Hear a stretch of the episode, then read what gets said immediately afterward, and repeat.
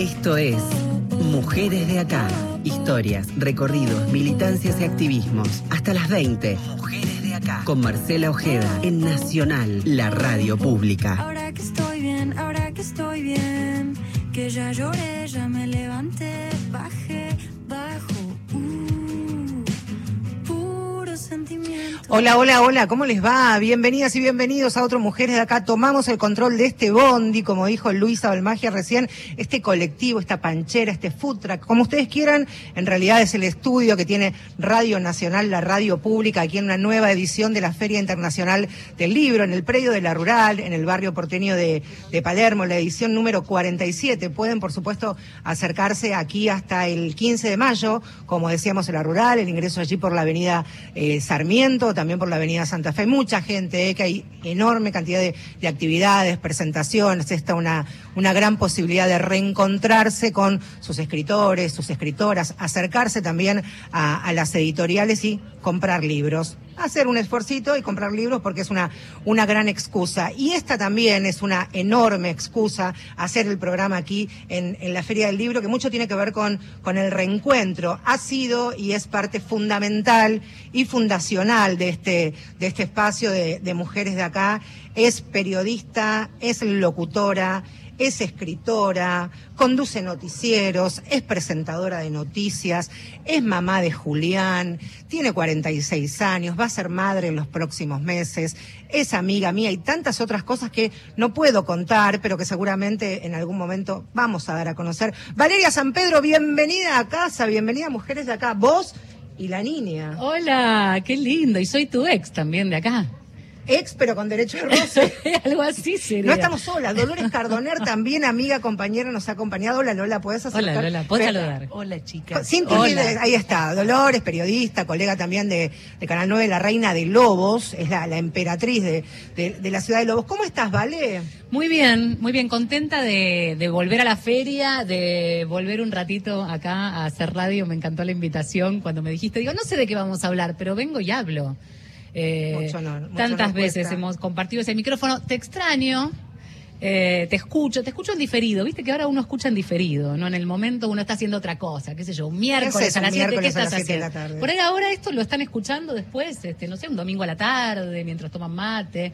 Así que eh, eso. Y me encanta venir a la feria un día también de semana que te permite eh, circular un poco más, más tranquilo. Muchos chicos, me gustó. Bueno, estuvimos recorriendo parte de los pabellones de, de literatura infantil. Es un gran momento también este para, para acercar a, a los pibes y a las pibas a, mucho seguramente a su primer libro también. La oferta es enorme. Sí, sí, buenísimo. Y después, una cosa muy linda también que me pasó en estos días, cuando estaba a la expectativa de que empezara la feria, es la, la vida larga y linda que tienen los libros, ¿no? Eh, porque vos me dijiste, bueno, trae tu libro. Yo edité el libro hace más de dos años, porque de hecho quedó, me agarró pandemia, después se demoró la salida, finalmente llegó la publicación desfasada de lo que era en su momento la feria del libro, entonces no hubo presentación. Y sin embargo, eh, el otro día una, una chica posteaba que había encontrado acá en una en, en- en- en el stand del- de, de Penguin, bueno, el libro, y digo, qué, qué bueno, ¿no? Que de repente te vuelve algo que hiciste hace unos años y que está, está vivo. Tu primer libro. Mi primer libro. Sí, en realidad había hecho otro en coautoría eh, con Hernán Firpo. Que tenía que ver con la historia de la ciudad, ¿no? Con la historia de la ciudad, una guía de la ciudad, de, de lugarcitos insólitos y secretos, pero este tiene más conexión con una cosa, eh, digamos, ficcional, pero también que tiene este, que ver con historias de amor, de desamor, Microhistorias de amor. microhistorias de amor. A mí me, me gusta recordar y que lo cuentes vos también cómo ha sido el, el proceso de las microhistorias. Digo, no, no existe ahí esa imagen de sentarte en tu escritorio, en tu casa. Digo, era en el día a día, en ese momento laburabas en la calle entre nota y nota. Claro, y escribir las historias en el celular como soporte, amigo, eh, y en medio de una guardia periodística, y además nutriéndome de muchas cosas que pasaban en la calle, porque uno dice, viste, la típica pregunta, bueno, eh, pasó lo que contás en tal historia, y en realidad eh, no, necesariamente me pasó a mí, pero lo ves o ves una escena, una situación y flasheas con el detrás de escena de esa historia. Y debo decir que este grupo, eh, Lola y, y Marce, eh, fueron parte casi verdad, gestacional de aquel verdad. libro, ¿no? Es verdad, es verdad. Cuando algunas historias empezaban así a despuntar en, en- en el celular y, y se llegó un momento leía. que también le, le decía a Valeria, yo quiero que me escribas una micro- microhistoria con eh, ella era amiga de él y en algún y ella casi que fue un delivery, ahí hay una. Hay un par de deliveries, sí, sí, sí, historias a pedido. Vale, eh, hace mucho tiempo ya que, que sos periodista, ejercés profesionalmente el, el periodismo, has pasado por, por todas la- las etapas, los estadios, los roles. ¿En qué lugar te sentís hoy, a tus 46 años, más cómoda, más a gusto? Eh, me gusta haber recorrido, digamos, todo este camino porque de verdad es un aprendizaje y, y haber pasado por distintos lugares. Vos mencionabas, es lindo cuando uno hace como el recorrido de por los lugares donde pasó. De verdad que, que fue un aprendizaje y en el ejercicio periodístico, bueno, la calle sabemos que es una escuelaza eh, que, que te permite em- empatizar con un otro, no olvidarte, ¿no? Muchas veces cuando, cuando uno entra a los estudios y ya no sale, eh, pareciera que te olvidas como de ese alrededor. Seguir conectada con ese afuera te permite, eh, primero, encontrar historias, de poder eh, mantener ese poder de escucha y de conexión con ese afuera que me parece fundamental y además es de lo que yo me nutro. Digo, hay, hay distintas ramas del periodismo. A mí me gusta el periodismo de contar historias y indefectiblemente para contar historias tenés que encontrarlas, toparte con ellas. No solamente, aunque también y mucho hoy en día, es escrolear el celular e ir encontrando este, desde cuentas novedosas o situaciones que te enterás a través de redes sociales, pero también la calle, Sí. patearla. Va, eh, también está Lola y me gustaría sí que participe, digo, las tres en... No, no, no te pongas tímida, pero me parece importante esto de contar historias desde la calle, no es solamente decir lo que uno ve apoyado en el caso tuyo en, en televisión con, con la imagen, sino también eh, tener la capacidad de abundante y buen lenguaje, uso apropiado de, de las palabras, digo, también, y no es porque seas mi amiga, hay ahí una, una marcada diferencia en una buena cobertura periodística y no hacer periodismo ciudadano, en, en definitiva. Sí, ni hablar. Y qué justo que estamos acá en la Feria Por del Libro, ¿no? Porque para ir laburando el lenguaje y eso hay que leer y mucho, me parece. Eh, después lo pones en práctica a la hora de... Sos una ferviente lectora. Sí. Ferviente, ferviente. No sé si tan ferviente, Sí, pero digo, se te ve con, con tu sillita de pescador de camping en las guardias. en todas las guardias con un librito. Lola no está con el celular. Nunca nos daba bola, además. No, Le venís, está a, con una pavada y está leyendo. Sí, y bueno, para mí la lectura es un aliado que no podés obviar en nada. Eh, es lo que me da felicidad. Ya estoy leyendo en formato digital mucho, pero volver acá a la Feria del Libro después de varios años es, es un placer. ¿Qué, ¿Cuál es la, la diferencia, más allá de, por supuesto, lo que tiene que ver con el papel, que vos encontrás en el formato digital y en el papel? ¿Te sentís más cómoda, te es más fácil? Es más cómodo el formato digital a la hora de llevar los libros, ya sea de vacaciones o incluso en un laburo, si estás leyendo un libro medio grande, es más cómodo tener el formato digital. Pero a los libros de papel no hay con qué darles. ¿eh? Sí, eh, por eso me parece que hay que aprovechar que estamos acá para revalorizar la vuelta al papel. Y aparte hay estudios que dicen se aprende más y mejor leyendo en papel. Vale, recién quienes nos están acompañando y están siendo parte de este Mujeres de Acá es la ex conductora Ay, de sí. Mujeres de Acá, ex todo, un montón de... Valeria, Valeria San Pedro y a quienes escuchaban recién a, a Dolores Cardoner, Lola, estamos aquí desde la Feria del Libro, una mesa de, de mujeres, periodistas que hemos trabajado y seguimos trabajando en la calle. Vale, vas a ser mamá por segunda vez. Sí, y di- digo, y también, eh, digo, vas a ser mamá y se sienta ya apoyando la espalda un poco más cómoda en la silla. Este, ¿cómo, ¿Cómo es ser madre o pensar la maternidad a los 46? Que por supuesto no es la misma Valeria cuando nació Julián, tu, tu primer hijo, hoy un adolescente. Qué, qué- qué día de balance, ¿no? Porque uno dice, hacer el recorrido de una profesión, de una carrera periodística que, recién repasábamos y ahora pensar en el rol de madre. Y sí, este, cómo uno puede vivenciar eh, situaciones asociadas, similares, como el hecho de ser madre, a momentos tan distintos en la vida, en donde eh, creo que el punto en común es el deseo de, de ser madre y que te agarre en momentos distintos. En este caso, eh, mm, estoy pensando si eh, definitivamente más pensado, eh, pero sí con la experiencia de haber tenido un hijo, que Julián, que hoy tiene 11 años, y de todo lo bueno y de lo malo. Yo creo que ahora nadie se rasga las vestiduras cuando hablamos de la maternidad y el lado B de la maternidad Claro. o el lado oscuro de la maternidad o ese momento en donde tenés ganas de salir corriendo y, y- Dejar hacer otras con alguien y, claro, andarse muy Eh, y entonces uno dice, bueno, sin embargo reincide. Bueno, porque ese deseo eh, reaparece y porque también lo que ocurre es que una es distinta y seguramente ejercitaré mi, mi maternidad de otro modo, con otra experiencia y con muchos miedos también. Hay miedos que no se te van nunca o que te reaparecen. Y por otro, yo en general no, no tengo registro. En general tengo como una memoria, digamos, bastante volátil. Entonces, hay cosas que no me acuerdo y es volver a, vivir, a vivirlas de cero. Pero sobre tu pregunta, lo que más eh, rescato es, hay un momento en el que, digamos, pasás los 40, en donde las preguntas son otras, a pesar de que este, la ciencia avance, de que la medicina también, de que hoy nadie este, se rasgue las vestiduras y en las puertas de los colegios encuentres a mujeres de 40 y hasta de 50 años con chicos de primaria todavía. Pero, sin embargo, eh, no hay manera de no proyectar no sé, te digo la cuenta simple de cuántos años vas a tener vos cuando el pibe tenga.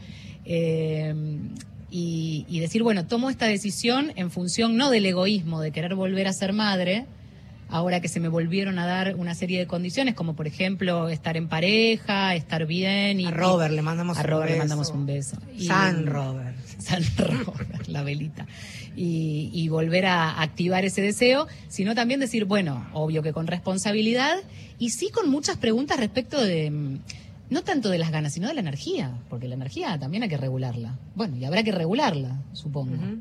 Esto de correr en la Digo, plaza. y también son, pibe. claro, son 11 años de, de diferencia entre el, el nacimiento de, de, Junia- de Julián y de, y de la Beba, en la que por supuesto el mundo también cambió. Total. No ha sido seguramente lo mismo criar a, a un varón encima hace 11 años que pensar criar una niña, mujer.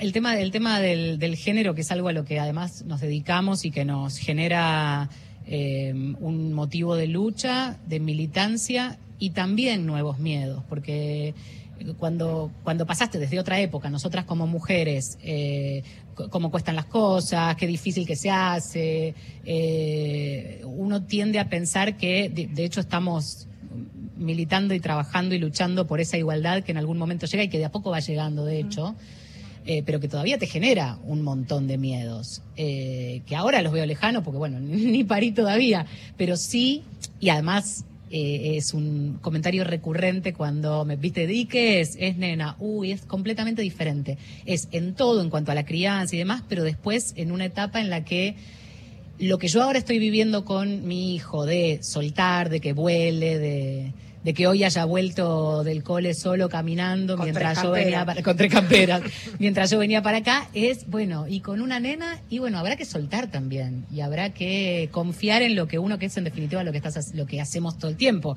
confiar en, en esa enseñanza que, que dejamos de sedimento como padres, ¿no? En, en este espacio y en distintas oportunidades y desde distintos ángulos hemos hablado de, de primero pensar y desear tener hijos eh, y luego transitar todo el embarazo y llegar también al, al momento del parto. Y ahora hay mucha más información. Hemos hablado en este espacio, hemos conocido historias de, de situaciones en el mundo de, de la obstetricia que son ejemplos, pero también situaciones que a una eh, la alertan, la preocupan. ¿Cómo te has informado? ¿Cómo, cómo has elegido a los médicos que, que te van a acompañar? Porque digo, esta sobreinformación a veces también es una carga, ¿viste? Es como "Bueno, tanto saber. Sí, a veces tanto". mejor este, como ir más al, al toro, ¿no? Al, al vuelo. Eh, bueno, la información indefectiblemente, porque somos parte de esto y ya la llevamos en nuestro ADN, en, en- en nuestro día a día. Y mm, después, por otro lado, en cuanto a la selección de profesionales, eh, creo que es un poco lo que hacemos todos, porque eh, estamos en un sistema de salud en el cual quienes tenemos la suerte de tener una prepaga, con todo lo degradada que están y todo, digamos, ha, ha habido una sangría de especialistas, entonces no es que elegís a dedo o, lo podés pagar para hacer el tratamiento de cero. Digo, dentro de la oferta que hay, eh, poder informarse, que te recomienden eh, y sí empatizar. Tenía, de todos modos, con esto que preguntás, justo en, en- en el cambio de un profesional a otro que, que se había ido de, de- de mi obra social, de mi prepaga, eh, decía, bueno, quiero buscar una mujer, ¿no? Ah, quiero experimentar eh, una ginecóloga mujer, una obstetra mujer. Y mm, tuve un par de entrevistas, bueno, justo no, no, no se dio. eh, Y después también, a, a mí me interesa mucho ese ejercicio de correrse del prejuicio, porque finalmente terminé dando con un obstetra que es el que ahora eh, con el que ahora me atiendo, que, que es un amor en el que confío, que me genera confianza. Entonces digo, no era esa obsesión, ah, tiene que ser una mina ahora porque sí, porque digo, si, si voy a ser este, como consecuente con... No, eh, ser consecuente tiene que ver también con un montón de otras cosas. Y di con este profesional que mm, esto, ¿no? En el que confío, que llegué a través de, de- de ca- casualidades así de la vida y del trabajo y que primero me generó confianza y cuando tuve que ir a buscar uno me acordé y se había anulado otra posibilidad y fui a él. Entonces, eso por un lado. Y sí creo en cierta conciencia, también lo hemos hablado un montón de veces en el programa, eh, de esto de eh, poder llevar y transitar un embarazo en donde se respeten los derechos. A conciencia también de, Claro, este, claro. De, las capa- de, las decisiones médicas que tienen un porqué y, y si elegís un profesional y te dice, qué sé yo, bueno, vas a cesárea, ok, bueno, charlémoslo, me dan los argumentos, te creo, averiguo, pregunto todo lo que necesito preguntar, no estoy este, obstinada en determinada modalidad, eh, pero un poco eso, me parece que ese ejercicio es el momento de ponerlo en práctica. También, a quienes están escuchando es a Vale, a Valeria San Pedro, también está, está Lola y también, eh, más allá de, de que ahora vas a tener 46 y vas a parir, estás de cinco meses ya entrando. Sí, y medio ya. o sea, nada. O sea, ya pasé la mitad. Ya estás en la, en- en la mitad y, hablabas de nuevos temores y seguramente nuevas situaciones a las que te vas a encontrar, acompañado, imagino, de una, de una felicidad plena, porque se, se te nota, se te ve mucho más tranquila seguramente y relajada y viviéndolo desde otro lugar. Sí, sí, sí, sí, completamente. Con, eh, yo creo que descubrí como nuevos, nuevos temores, ¿no? Y esos temores quizás tengan que ver con, eh, con las decisiones a futuro que, que haya que tomar. Un poco esto que te decía de, eh, creo que hay una memoria que se activa de- en el momento de, de- de- de decidir la crianza y de determinadas cuestiones. Y después la otra, lo laboral. Las mujeres todavía no, digamos, no, no, no estamos... Digo, esta pregunta que te hacemos mientras tomabas un café, bueno, vale, volvés a los tres meses, ¿cómo, cómo te vas a organizar? Digo, es una pregunta que en cualquier charla de, de amigas de las cuales una está embarazada o, o está ya pronta a comenzar su licencia es, ¿qué vas a hacer? ¿Cómo te vas a arreglar? ¿Cómo te vas a arreglar? Eh, que es fundamental. ¿Y qué vas a hacer con tu profesión? ¿Y qué vas a hacer con la profesión? Yo tengo un colega este, en el canal que en este momento está, está- estamos muy, muy parejitos en tiempos. Eh, él, él va a ser papá y charlando de situaciones laborales, digamos, estaba pidiendo una reunión por un proyecto, que esto, que el otro, o sea, no, no le cambió nada, no le va a cambiar nada. Y por supuesto que está pendiente la discusión de las licencias y que si dos, 15 días o los 30 que le que corresponden en otros países. Pero lo que quiero decir es, aún si fueran 30, es una porcioncita que después a la vuelta no cambian nada. Y a nosotras nos cambia completamente. Entonces, eh, qué sé yo, yo venía posicionándome en determinados lugares y ahora es un poco un resetear, ¿eh? Es un poco decir, bueno, a ver, de hecho, eh, fue una de las variables que pensé eh, al momento de, quedar o no quedar embarazada, más allá que uno no, tiene la última palabra y no decide, pero sí cuando encarás la, la- la decisión de ser madre o de intentar ser madre, y esa variable está, y es, bueno, a ver, me pido seis, me pido tres, ¿qué se me juega? ¿Qué pasa si me pido seis? ¿Vuelvo a cero? ¿Vuelvo a cero después de 20 años de laburo, de haber demostrado todo? ¿Vuelvo bien? ¿Vuelvo vieja? ¿Vuelvo gorda? ¿Que estoy en tele? Ahí, eh, Valeria, no sé si fue el, el año, y esto que también tiene que ver con la televisión, seguramente en otros formatos audiovisuales, en otros noticieros, en otros segmentos informativos, cuando una presentadora de noticias, una conductora, una periodista está embarazada, generalmente le endosan notas o informes que tengan que ver con qué. Con los pibes, la, la- la lactancia, elegir el jardín maternal, el jardín de infantes, el puerperio. Nada, le estás sacando la cola a la jeringa de una manera. Conociéndote, creo que ni siquiera te lo habrán este, propuesto. Y si, lo pro- si, si sale al aire, me atrevería a afirmarlo que es porque lo decidiste y por lo que eres vos, digamos. Esa mirada endulzada, edulcorada de Claro. la maternidad presentando notas o informes que tengan que ver con lo mismo. El otro no. día un productor me decía, che, tengo una nota para vos, ¿te copa? Son las abrazadoras de bebés en Córdoba. Es linda la nota, pero hacela linda, vos. ¿no te gustó? Claro, es linda, es. Pero hacela vos. Claro. No, y sí propuse una nota que era ¿Por qué no sobre la puede un hacer tema- un varón? A ver, Por qué- supuesto, no la- claro. ¿Por qué no, no mandás a un, al varón, al colega este? El que me lo propuso. Claro, claro, a ver cómo son la- las... abra- Bueno, pasa eso también, ¿no?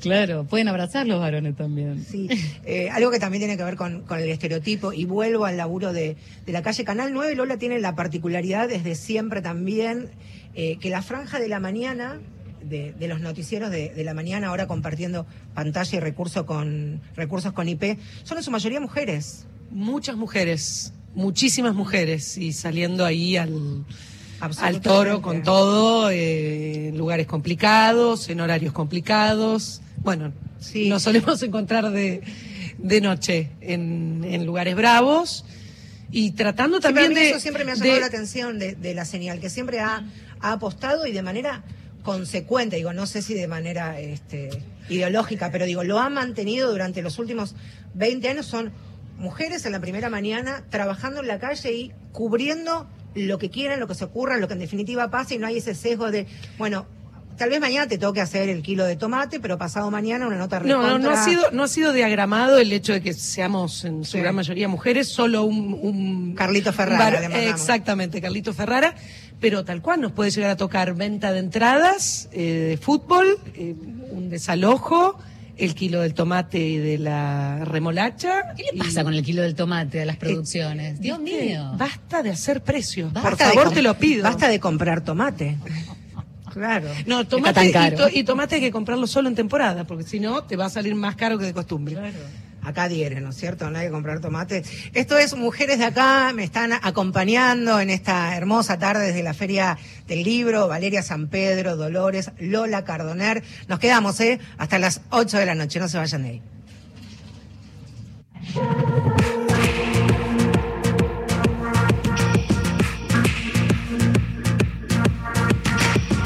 Qué buen comienzo tú y yo,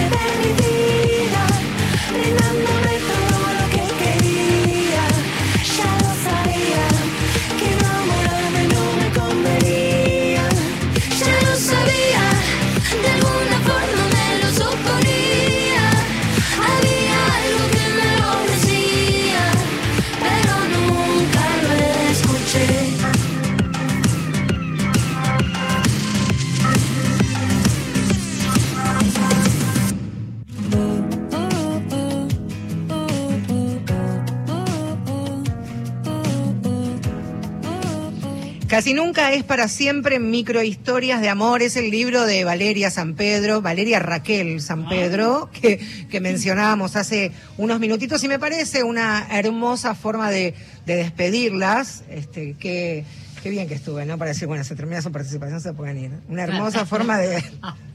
Yo soy de Recolada Sí, hoy, está así muy- que- pero muy bien, Lola, gracias por haber venido. Gracias por la invitación. No, por favor, un gusto. Decía, Casi nunca es para siempre, Microhistorias de Amor, es el libro que publicó Vale hace apenas eh, dos años, agradeciéndoles a ambas que hayan venido aquí hasta la feria, a vos mucho más.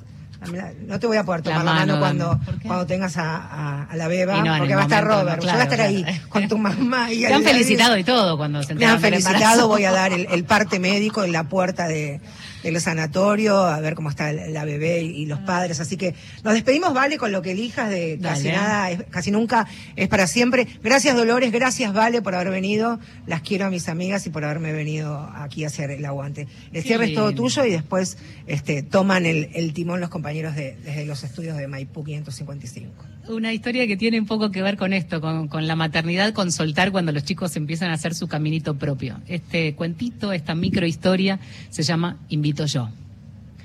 ¿Cuánta ciencia podía tener un beso? Sin embargo, estaba nervioso. Faltaba media hora para el encuentro y no había decidido ni qué ponerse.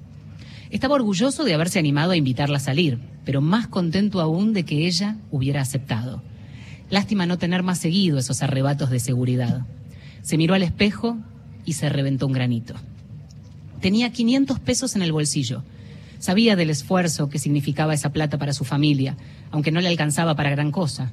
225 el cuarto de helado, 180 el cucurucho. Otra opción era ir a la confitería de la plaza. Ahí el exprimido de naranja costaba 150 pesos. En ese caso, él pediría una coca. Se decidió por la camisa escocesa con una remera blanca debajo y las únicas zapatillas que tenía. Qué grande su vieja, las había dejado impecables. Ensayó un peinado mojado, todo para atrás, pero le resultó muy de canchero. Al final sacudió un poco la cabeza y lo dejó al natural, como lo llevaba en la escuela. Le usó el perfume a su hermano, ya era hora de irse, quería llegar temprano antes que ella. Me voy, ma. Suerte, mi amor. Sé un caballero. Una pregunta, diversas y personalísimas respuestas. Para vos, ¿quiénes son tus mujeres de acá? Hola, soy Sergio Holguín. Mis mujeres de acá son muchas porque crecí con tres hermanas mujeres mayores, eh, con una madre muy presente, siempre he tenido buenas amigas mujeres y también he tenido muchas jefas. Eh, así que todo eso ha templado mi, mi carácter y mi forma de ser. Pero bueno, quiero eh, concentrarme en una de esas mujeres de, mi vida, que ha sido Elena Oshiro, una periodista y monja eh, Paulina, hermana Paulina, eh, que dirigía la revista Familia Cristiana, que me dio mi primera oportunidad de hacer periodismo sin interesarle que yo fuera ateo. De hecho, la revista no se preocupaba por esos temas, eh, lo religioso quedaba en un segundo plano y la idea era hacer buen periodismo y todo esto era influencia de Elena, que era antes que nada una gran periodista, una gran armadora de equipos de, periodistas, eh, que además tenía una posición ética muy clara, durante la dictadura fue muy crítica, eh, después este, también fue crítica con las medidas de, de Alfonsín en, eh, de obediencia de vida y punto final, que llevó a que hubiera toda una movida y la terminaran echando de la revista. Eh, la verdad es que gracias a ella pude hacer, empezar a hacer periodismo y siempre admiré su forma de actuar eh, y su sentido del humor que la volvía también una persona muy, muy divertida. Sobre nosotras, historias, luchas y conquistas. Mujeres de acá por Radio Nacional.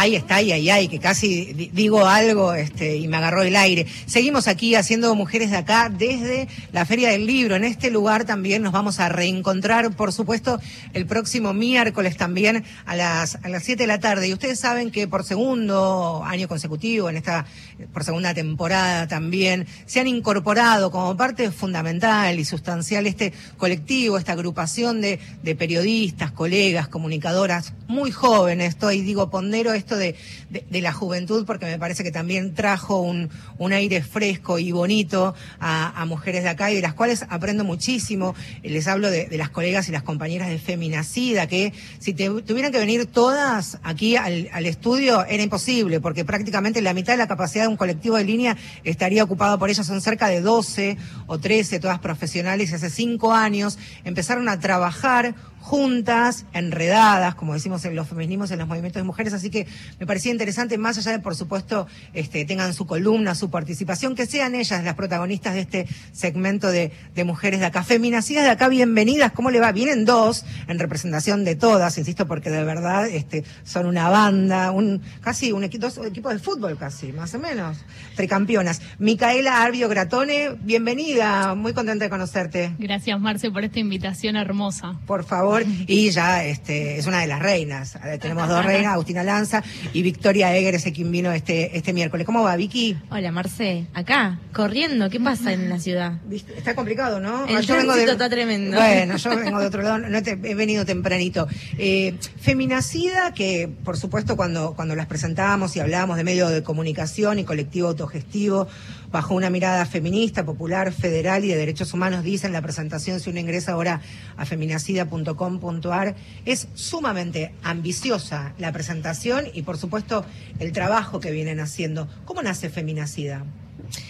Bueno, Femi siempre decimos que nace como de un sueño, ¿no? Porque éramos unas compañeras en la universidad que estudiábamos periodismo y que dijimos, che, queremos hacer un medio de comunicación, queremos eh, esto que nos está pasando, que nos está atravesando, porque eso fue en 2018, el feminismo aflorando en todas eh, nuestra, en nuestra generación, ¿no? Yo tengo 30 años, pero de los 20 a los 30 eh, estábamos muy sumergidas en, en este feminismo que nos atravesaba, nos atravesaba y dijimos, che, o sea, esto lo queremos llevar, esta es nuestra forma de, militar, ¿no? De, pensar eh, todo lo que pasa en, en el universo y también lo que nos atraviesa a nosotros como profesionales. Eh, así que decimos amar feminacida por eso, porque necesitábamos... Es un combo genial esto de poder la militancia y el, y el activismo llevarlo de la mano con la profesión o el oficio de una, ¿no? Pensando en la comunicación también como, como un oficio, ¿no?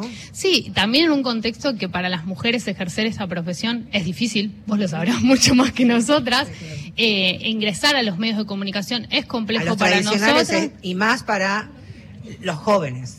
Completamente. Ahí me- me Entonces, parece que es como eh, los y las pibas de ingresar a los medios tradicionales, que por suerte ha cambiado incluso ese paradigma que teníamos nosotros, los que tenemos más de 45, de querer trabajar en determinada radio, en determinado canal, en determinada redacción. Bueno, ahora hay otra generación que me parece sumamente sano, que tengan otras plataformas y otras formas de, de expresarse y generar sus contenidos. Bueno, Feminacida me parece que es un, un ejemplo concreto y contundente. bueno, a mí particularmente me pasaba al revés. Yo sabía que no quería entrar a los medios claro. tradicionales y entonces era como, bueno, ¿qué hago? Porque no, está difícil entonces. Y, y bueno, y surgió un poco esta idea, este proyecto, y siempre digo que tuvimos la suerte de encontrarnos con un montón de otras compañeras, como es el caso de Vicky, eh, que nos acompañaron en ese sueño y que le pusieron todo, y le pusieron el cuerpo y durante muchos años eh, le pusieron muchas horas de trabajo sin cobrar un peso. Eh, entonces eso me parece súper valioso eh, para, para destacar, ¿no? ¿Cómo nació? Lo estás contando ahora y cómo se lo imaginaban y cómo luego fue tomando forma, Vicky. Bueno, eh, al principio éramos ocho o diez compañeras que cada tanto escribíamos una nota que nos interesaba, che, mira, tengo este tema, ¿te interesa? Bueno, sí, genial, y salía una nota. Y en realidad no teníamos mucha estructura porque recién empezábamos, ¿no? Hace cinco años, hace muy Claro. poco, pero es un montonazo también. Tal cual. Entonces, bueno, después con el tiempo vino la pandemia, vimos mucha necesidad en nuestra comunidad de, de formarse eh, en, en relación al periodismo feminista, ¿no? Porque también pasaba que había mucha, mucha, mucha gente estaba en la casa así haciendo nada o a- pasando el tiempo y advertía un montón de discursos mediáticos que reproducían violencias, ¿no?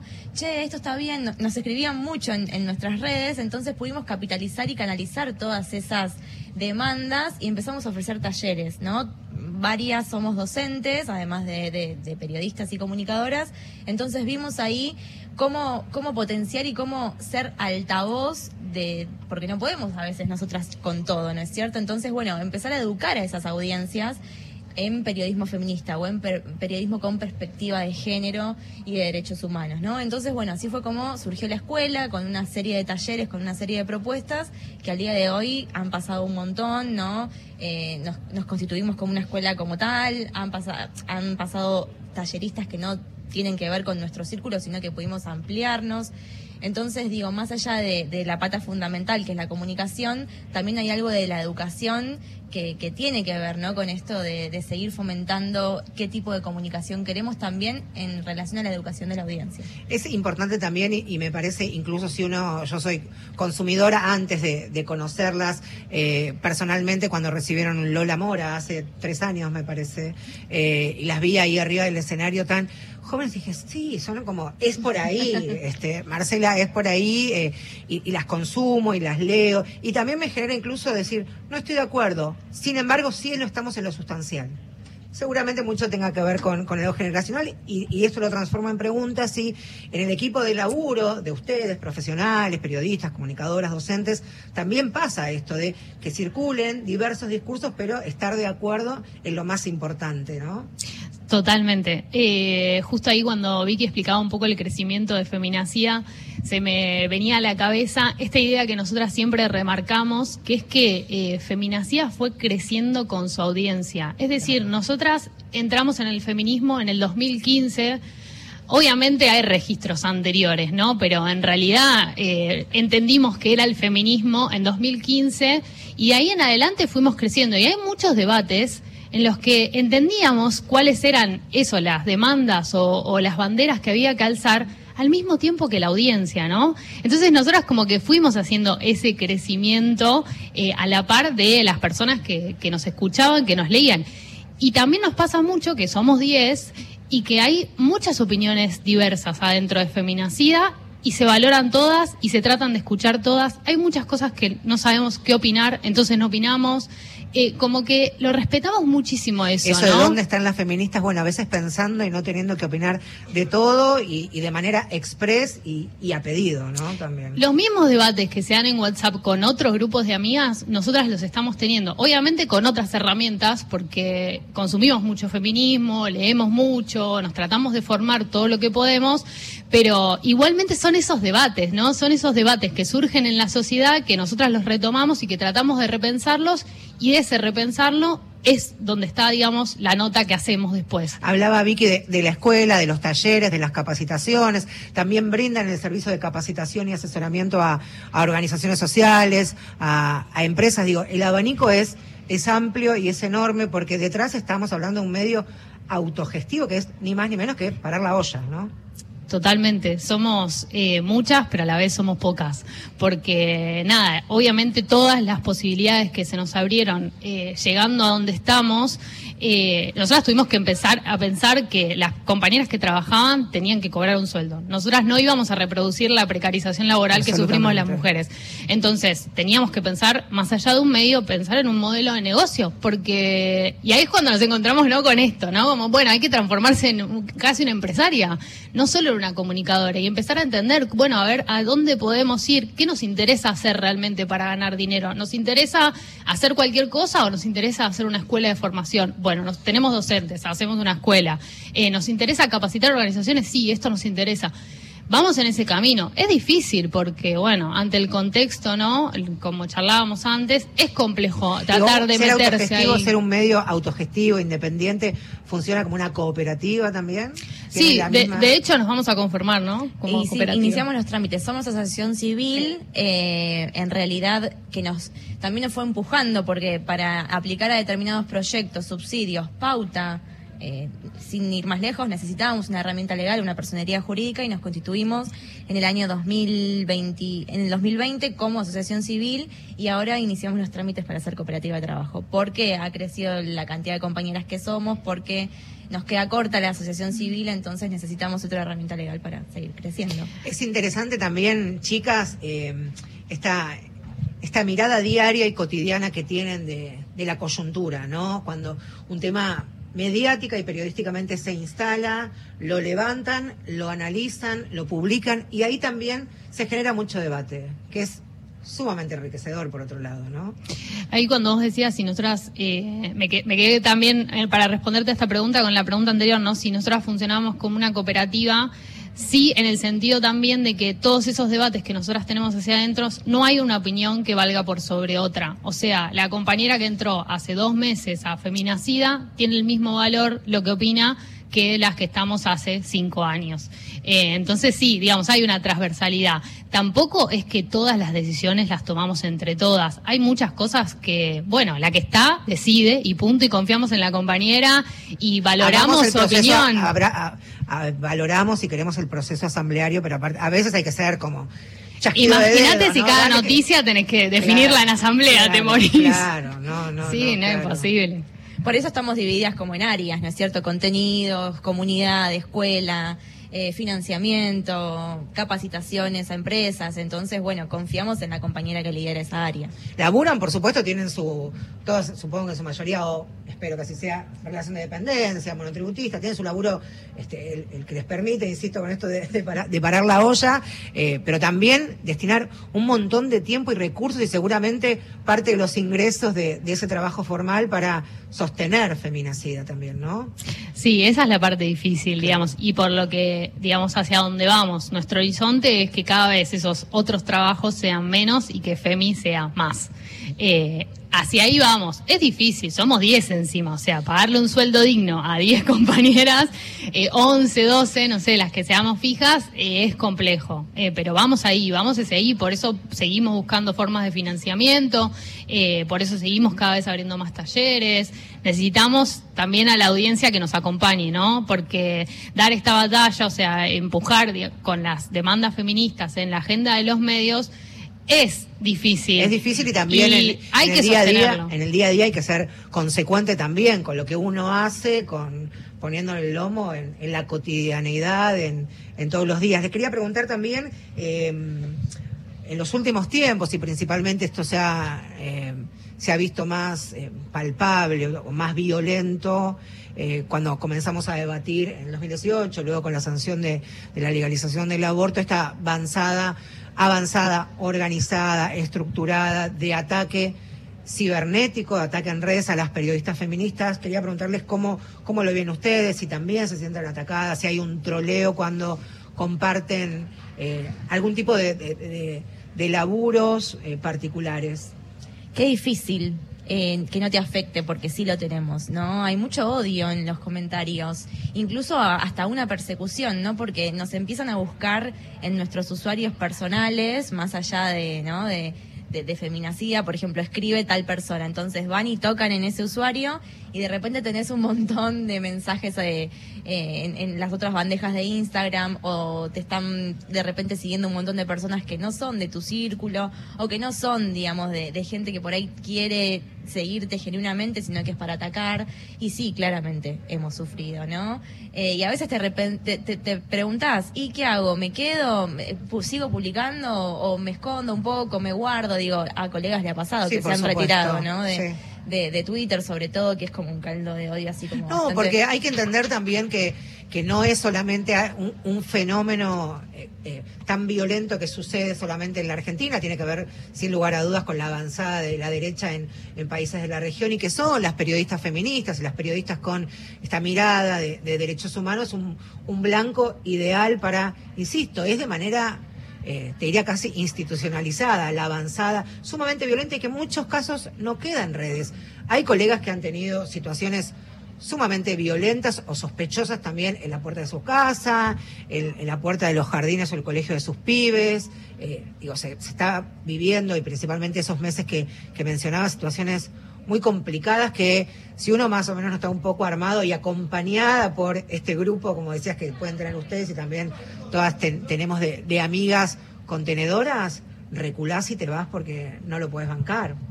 Sí, nosotras a veces realmente charlamos mucho esto, sobre todo cuando es eh, muy contundente y muy agresivo y muy emanada eh, esta cuestión, ¿no? De, bueno, ¿qué hacemos? O bajamos este posteo, o pensamos tal cosa, o...